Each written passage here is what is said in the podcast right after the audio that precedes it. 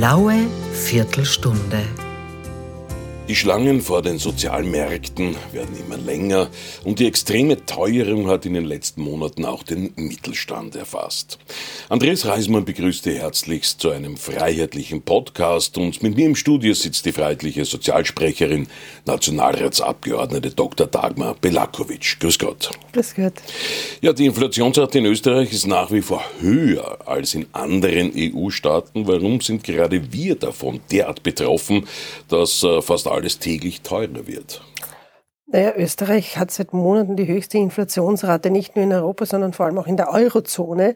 Das heißt, Ausreden von wegen, es sei die Politik äh, der EZB, die könnte man extra diskutieren, mhm.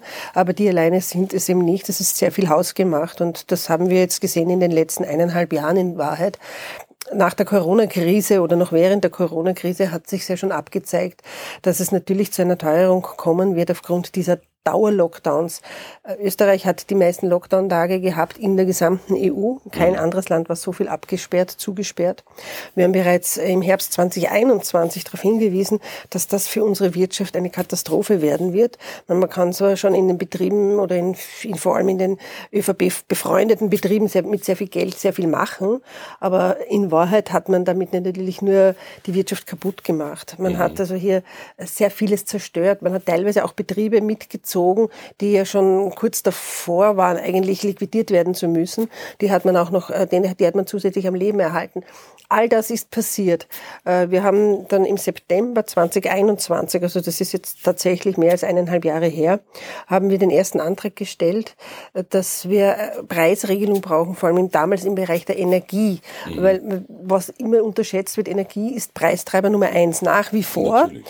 Und das hat ja Auswirkungen auf das gesamte Leben, auf das gesamte Dasein. Und äh, das ist natürlich von der Regierung im Bausch und Bogen, sind wir da also als, als äh, weiß ich nicht, als Verrückte dargestellt worden. Wir sind dann aber bald einmal weitergegangen und haben gesagt, was es auch braucht, ist, wir brauchen nicht nur äh, Reglementierung, beziehungsweise damals wollten wir noch eine Halbierung der Mehrwertsteuer, später haben wir dann gesagt, setzen wir doch die Mehrwertsteuer aus auf Energie. Mhm. Äh, setzen wir auch die Mineralölsteuer aus auf Energie und auch auf Grundnahrungsmittel. Äh, das Ergebnis war, die Regierung hat die CO2-Steuer eingeführt. Ja. Also anstatt, dass sie die Steuern auf Energie, auf äh, Treibstoffe runtergefahren wäre, hat sie eine neue Steuer oben drauf gesetzt, mitten hinein in eine Teuerungsphase. Der Krieg kam auch noch dazu. Der hat dann begonnen. Äh, da waren auch wir als Freiheitliche die Einzigen, die gesagt haben, bitte diese Sanktionen so in dieser Art nicht durchführen. Sie werden sich als Bumerang erweisen. Ja. Da sind wir als Putin-Freunde, als Russland-Versteher, als was weiß ich, was alles beschimpft worden. Nein, wir haben den Krieg, den Angriffskrieg verurteilt. Eine militärische Intervention kann nie die Lösung sein für einen Konflikt. Dennoch muss man ehrlicherweise sagen, ich kann nicht jemanden Sanktionen aufbrummen, die dem weniger schaden wie mir selber. Also was wir gemacht haben, war, da sind dann die Treibstoffpreise explodiert. Da gab es ja dann äh, den, den Klimabonus für alle oder für die meisten. Ich glaube, ich weiß nicht, ob in alle das schon... Das sind ja auch nur so kosmetische Geschenke gewesen. Ne? Naja, es ist nett, wenn man 500 Euro geschenkt bekommt. Das ist ein sehr nettes Geschenk der Bundesregierung gewesen. Die Frage ist nur, wie schnell war das verpufft? Das sind ja, ja Einmaleffekte, die man bekommen hat. Natürlich in dem Monat, wo ich es am Konto gehabt habe, habe ich mich wahrscheinlich gefreut, äh, überhaupt wenn ich ein geringes Einkommen habe oder auch der Mittelstand hat sich natürlich gefreut, 500 Euro zusätzlich zu haben, wollen wir alle. Mhm. Aber das ist sehr schnell ausgegeben, weil wenn ich dann bei der Tankstelle beim Tanken teilweise mit, mit dem 130 Euro Limit nicht mehr ausgekommen bin und diese Situationen hatten wir dann, jemand, der 60, 70 Liter rein tankt, konnte mit 130 Euro Limit bei der Bankomatkarte beim Tanken nicht mehr voll tanken. Mhm. Das, äh, das, hat sich übrigens daran gezeigt, dass man in der Zwischenzeit ja schon über 200 Euro Limits eingeführt hat bei den Selbstbedienungstankstellen. Also das sind alles so Dinge, die sind passiert und die Bundesregierung hat äh, mit Geldgeschenken agiert. So ähm, nach dem Motto, ich Bundesregierung bin ja. die Gute, ich gebe dir was, ja du Bürger musst bitte dankbar sein und mich wieder wählen. So in etwa kann man das jetzt ein bisschen runterbrechen. Es war ja, der Klimabonus, der war dann sozusagen für alle. Man hat dann den Pensionisten was geschenkt. Mhm. Es gab eine zusätzliche Familienbeihilfe. Das sind alles sehr nette Dinge gewesen. Und das hat natürlich auch die, äh, die Bevölkerung gefreut, wenn sie Geld bekommt.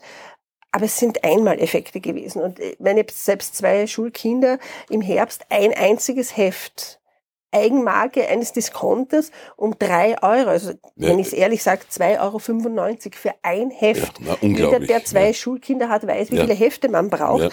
Das sind dann die 180 Euro Familienbeihilfe extra sehr schnell aufgebraucht Absolut, gewesen. Und es ist gerade für Familien natürlich ein Wahnsinn gewesen, der Herbst. Das heißt, diese großen Geldgeschenke haben sich nicht so lange gehalten. Ja, und das hat jetzt alles das, das ist eine Summation aus vielen Dingen, nicht? Also Milliarden rausgeschmissen an Corona-Hilfen, die nicht notwendig gewesen wären, hätten wir das Land nicht zugesperrt. Mhm. Ich meine, das Ignorieren äh, der Teuerung, das Ignorieren der Inflationspreistreiber, hier nichts dagegen zu machen, nur zuzuschauen, noch eine Steuer draufzusetzen, äh, das führt im Endeffekt dann dazu, dass natürlich die Preise hoch sind. Und was in Österreich noch ist, Natürlich haben wir einen sehr kleinen Markt, wir sind ein kleines Land. Äh, natürlich verdienen dann äh, die, die, die Energiekonzerne enorm, haben die haben große Gewinne geschrieben. Ich meine, der Verbund hat seinen Ver äh, Ver äh, Gewinn im Jahr 2022 gegenüber dem Jahr davor verdoppelt. Natürlich, Den Gewinn ja. verdoppelt. Ja. Der Verbund, der im Eigentum von zwei Ländern, nämlich Wien, Niederösterreich und dem Bund steht. Äh, das ist ein rein öffentlicher äh, Energieanbieter, hat einen Gewinn verdoppelt das bezahlen alles die Bürgerinnen und Bürger.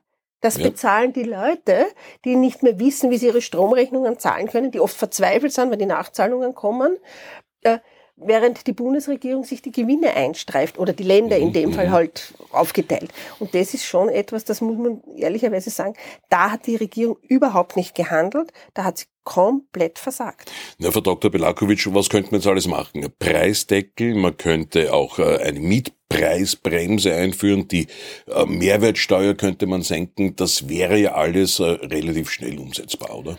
Man könnte viel machen, man hätte es leider schon machen müssen, dann wäre die Inflation nicht so hoch. Also äh, auf jeden Fall, und da, bei dieser Forderung bleiben wir mal, das Aussetzen der Mineralölsteuer. Ganz dringend ist es, äh, die Mehrwertsteuer, mit der Mehrwertsteuer hier zu agieren bei Grundnahrungsmitteln. Wir wissen, die Lebensmittel sind nach wie vor im Vergleich extrem hoch.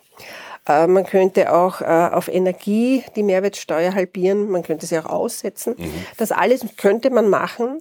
Das alles müsste allerdings auch begleitet werden mit einer sogenannten Preiskommission, die das auch überwacht, dass diese äh, Steuersenkungen an den Konsumenten weitergegeben werden. Und da sehe ich nämlich in Österreich ein ganz großes Problem. Ich, meine, ich möchte erinnern, unser Vizekanzler Werner Kogler hat ja vor einigen Monaten angekündigt, es wird jetzt die große Preiskommission kommen. Die hat, glaube ich, zwei oder dreimal getagt. Die Eröffnungssitzung gab's, die Abschlusssitzung gab's. Äh, aus dieser Preiskommission wurde dann eine Treibstoffkommission, die festgestellt hat, es passt eh alles. Ja. Ich sage, es passt gar nichts, weil wir haben am äh, Weltmarkt sind die Rohölpreise, es sind die Energiepreise wieder so tief unten, die Gaspreise wie vor dem Krieg. Also wir haben Vorkriegsniveau. Mhm. Nur die Konsumenten spüren es einfach nicht, weil diese Preissenkungen nicht weitergegeben werden an die Konsumenten. Und da ist Österreich meines Erachtens säumig. Und das ist die ureigenste Aufgabe der Bundesregierung, in Wahrheit des Wirtschaftsministers. Aber von mir aus macht es der Vizekanzler, wer auch immer. Sie sollen sich darauf einigen, wer jetzt diese Preiskommission tatsächlich einsetzt. Und diese Preiskommission muss auch arbeiten. Man muss die auch tatsächlich, die muss wirklich kontrollieren. Mhm. Und da gehört auch der Handel dazu, vor allem nochmal der Lebensmittelhandel, weil Österreich ist hier wirklich da, wir haben ganz wenig verschiedene Anbieter im Lebensmittelhandel, das wissen wir, die natürlich sich auch aneinander orientieren. Ja. Und dazu kommt, dass in Österreich auch nicht kontrolliert wird, wie die Preisgestaltung vonstatten geht. Und wenn ich jetzt sage, also in der Filiale, in der ich einkaufe mhm. beispielsweise, mhm. wenn mir die Verkäufer sagen, wir müssen bald schon jeden Tag umstecken, die Karteln, die Preiskarteln, äh, jedenfalls wöchentlich, ja. äh, dann müssten doch die Alarmglocken läuten. Das müsste die, zu denken geben. Das müsste doch auch dem Herrn Bundeskanzler jemand einmal erzählen. Ja, ja. ja. Ähm, der Vizekanzler Kogler hat ja auch wieder eine sogenannte Millionärssteuer ins Spiel gebracht. Da geht es ja eigentlich um Erbschaftssteuer im Endeffekt. Ne? Das ist ja nur vorgeschoben, diese Millionärssteuer, die so gut klingt, weil jeder, der ein Haus hat und sich das erwirtschaftet hat und das einmal seinen Kindern äh, stolz übergeben äh, will, der wird dann abkassiert, also wieder der Mittelstand. Ja, selbstverständlich, das ist eine reine Mittelstandsgeschichte. Äh, wir brauchen ja nur die derzeitigen Immobilienpreise anschauen, die ja auch durch die Decke im Augenblick gehen. Es macht auch nur Sinn, eine Mittelstandssteuer ja. einzuführen. Ich hab, es bringt auch nichts nichts, die Superreichen zu besteuern. Erstens können die ihr Vermögen in Stiftungen parken, irgendwo auf den Cayman Islands oder in Panama oder wo auch immer. Oder sie oder wandern gleich aus? Sie gehen ganz weg. Auch das ist eine Möglichkeit. Also sie verlegen ihre Produktionen nach Fernost. Also die, äh, und wenn ich nur die obersten 10.000 besteuern möchte, dann ist das zwar nett, aber das bringt dem Budget eigentlich nichts. Mhm. Das heißt, äh, eine neue Steuer einzuführen, um das Budget zu sanieren, kann ich nur, kann nur dann etwas bewirken, wenn ich den Mittelstand erwische. Und daher ist diese, diese Millionärsteuer, die vom Herrn Kogler gefordert ist, nichts anderes als eine Mittelstandsbesteuerung. Unsere Kinder sollen ja nichts mehr dann haben. Ja, genau. Aber gleichzeitig äh, alimentiert ja die Regierung mit Steuergeld Asylwerber und Asylberechtigte unter dem Schlagwort Fachkräfte. Wie sieht es mit deren Bildungsstand eigentlich tatsächlich aus? Äh, laut einer Statistik des ÖIF, des österreichischen Integrationsfonds, haben ja sieben von zehn Asyl- und subsidiär Schutzberechtigten im Jahr 2022 Alphabetisierungsbedarf? Ja, also bereits 2015 war es so, dass jeder zweite Analphabet war, der gekommen mhm. ist. Also die Geschichte vom Herzchirurgen und vom äh, Weltraumastronauten und ich weiß jetzt nicht, wo es da alles gekommen sein soll. Äh, die Geschichte war ja schon 2015 klar, dass diese Geschichte so nicht aufrecht erhaltbar ist. Äh, man hat immer wieder gesucht nach irgendwelchen Vorzeigebeispielen. Man hat schon wahrscheinlich einzelne gefunden. Wir wissen, dass wir heute noch beim AMS Leute haben, die immer noch nicht wirklich lesen und schreiben können, die jetzt aber bereits seit acht Jahren im Land sind. Mhm. Die Zahl der Alpha Analphabeten hat sich offensichtlich erhöht, also es mhm. kommen immer noch ungebildetere zu uns. Äh, und das ist nicht ich möchte schon darauf hinweisen, weil das ja immer wieder so vermischt wird, naja, die können auf Deutsch nicht schreiben und lesen. Nein, sie können es in ihrer eigenen Sprache nicht. Sie haben nie eine Schule besucht. Das ist jetzt gar nichts Ungewöhnliches. Wir, haben, wir wissen das auch schon von der äh, Zuwanderung aus der Türkei, dass vor allem damals Frauen und Mädchen oftmals überhaupt nicht schreiben und lesen konnten. Mhm. Bildung für Mädchen in der Türkei ist noch nicht so lange und in vielen entfernten Dörfern in Ostanatolien wahrscheinlich heute noch gar nicht Standard. Aber diese, gerade diese Zuwanderung, die über das äh, Stichwort Asyl gekommen ist seit 2015, ja. da ist also ein, ein riesengroßer Anteil an Analphabeten. Ich habe das erst vor eineinhalb Wochen gesagt in einer Rede, wo, sie, wo da gebrüllt wurde. Und dann kam äh, der Integrationsfonds, der ja alles andere als freiheitlich ja. ist. Und der hat das bestätigt. Der hat bestätigt, mhm. dass sieben von zehn äh, äh, Asylberechtigten aus dem Jahr 2022 eben nicht lesen und schreiben in ihrer Landessprache können. Sprich, die haben niemals eine Schule besucht. Ich frage mich jetzt nur, wie können die Österreich auf der Landkarte finden, dass sie ausgerechnet Österreich kommen? Mit dem Handy geht das. Ja, also das sind, also da, da muss man, das muss man halt alles äh, ja. in, in, einer, in eine Relation setzen. Äh, wenn man weiß, wie schwierig es ist, also wie lange unsere Kinder mal in der Schule sind, um das Lesen und Schreiben zu lernen, bis sie so weit sind, dass sie eine Facharbeiterausbildung machen können, ja. äh, vergehen einmal neun Jahre, bis sie eine Lehre beginnen. Äh, wenn man es im Erwachsenenalter lernt, lesen und schreiben, wird es nicht wesentlich schneller gehen. Was Hänschen nicht lernt? Ist schwierig. Natürlich ist es möglich. Natürlich kann man auch Erwachsene noch alphabetisieren. Aber erstens einmal sind es enorme Kosten, die das verursacht. Die wir zahlen müssen, als die wir zahlen müssen. Äh, wir dürfen nicht übersehen, jemand, der in eine, eine, eine, eine fremde Sprache spricht, beispielsweise Arabisch, die ja komplett anders ist, der muss ja erst in seiner eigenen Sprache alphabetisiert werden, bevor er überhaupt Deutsch äh, lesen und schreiben lernen kann. Mhm. Das heißt, er muss zwei Schriften lernen. Ja, das ja. sind Ausbildungen, die sind elendiglich lang und erst dann, wenn er das einmal kann, in einem gewissen, auf einem gewissen Standardlevel, kann er überhaupt eine Facharbeiterausbildung beginnen. Mhm. Also das ist, das sind Kosten, die sind, die sind nicht stemmbar in ja, Wirklichkeit. Ja. Und ich frage mich, wer, was sollen die Österreicher noch alles bezahlen? Ja, wir können ja nicht die ganze Welt jetzt alphabetisieren und ausbilden. Na, das werden wir nicht schaffen als Österreich, Nein. auch wenn manche davon träumen in dieser Regierung, wenn das wahrscheinlich das oberste Ziel ist, die Welt zu alphabetisieren. Natürlich wäre das wünschenswert, dass auf der ganzen Welt Schulbildung für alle Kinder ist. Ja, das wollen wir alle und alle Kinder sollen sauberes Wasser haben und genug zu essen haben. Ja, das wollen wir alle. Aber, und jetzt kommt das große Aber, wir werden das nicht alles stemmen können als kleines Österreich. Das wird sich nicht ausgehen. Mhm. Ich glaube, wir, wir haben ja auch ohnehin genug zu tun, im eigenen Schulsystem einmal so weit äh, zu schauen, dass wir tatsächlich einmal die 14-, 15-Jährigen so weit gebracht haben, dass sie äh, nicht strukturelle Analphabeten sind, weil die Problematik haben wir in Österreich auch schon. Ja. Wir haben in Wien über 50 Prozent der 14-Jährigen, die eine Hauptschule oder jetzt neue Mittelschule verlassen, können nicht sinnerfassend lesen. Also auch das sind große Probleme im übrigens am Arbeitsmarkt. Und die fehlen uns dann als zukünftige Facharbeiter. Ja. Die können nicht sinnerfassend lesen, die können teilweise die Grundrechnungsarten nicht.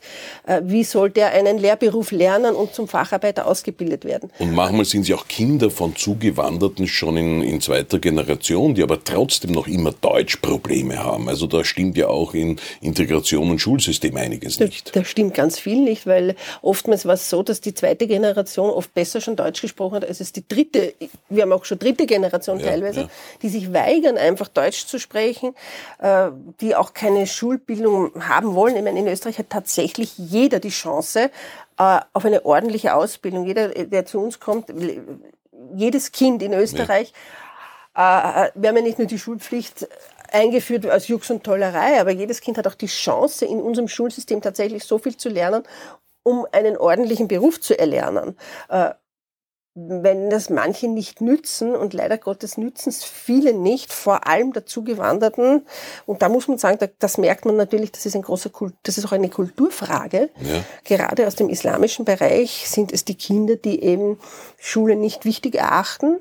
Mhm. Und zwar Burschen wie Mädchen, Burschen oftmals häufiger. Mädchen wollen da mehr wahrscheinlich sogar, die dürfen vielfach nicht von den, von den Eltern. Die werden dann nach der Schule, nach der Pflichtschule eh verheiratet. Aber viele Burschen wollen gar nicht in die Schule gehen, wollen gar nicht lernen, weil sie es auch sehen, dass sie es nicht müssen. Mhm. Und da müsste man auch wieder einhaken, da sind wir jetzt wieder bei der Spange zurück beim Sozialsystem. Ja. Unser Sozialsystem ist sehr gut. Das soll so sein für Menschen, die unverschuldet in Not geraten. Es soll bitte niemand zurückbleiben. Es soll jeder unterstützt werden.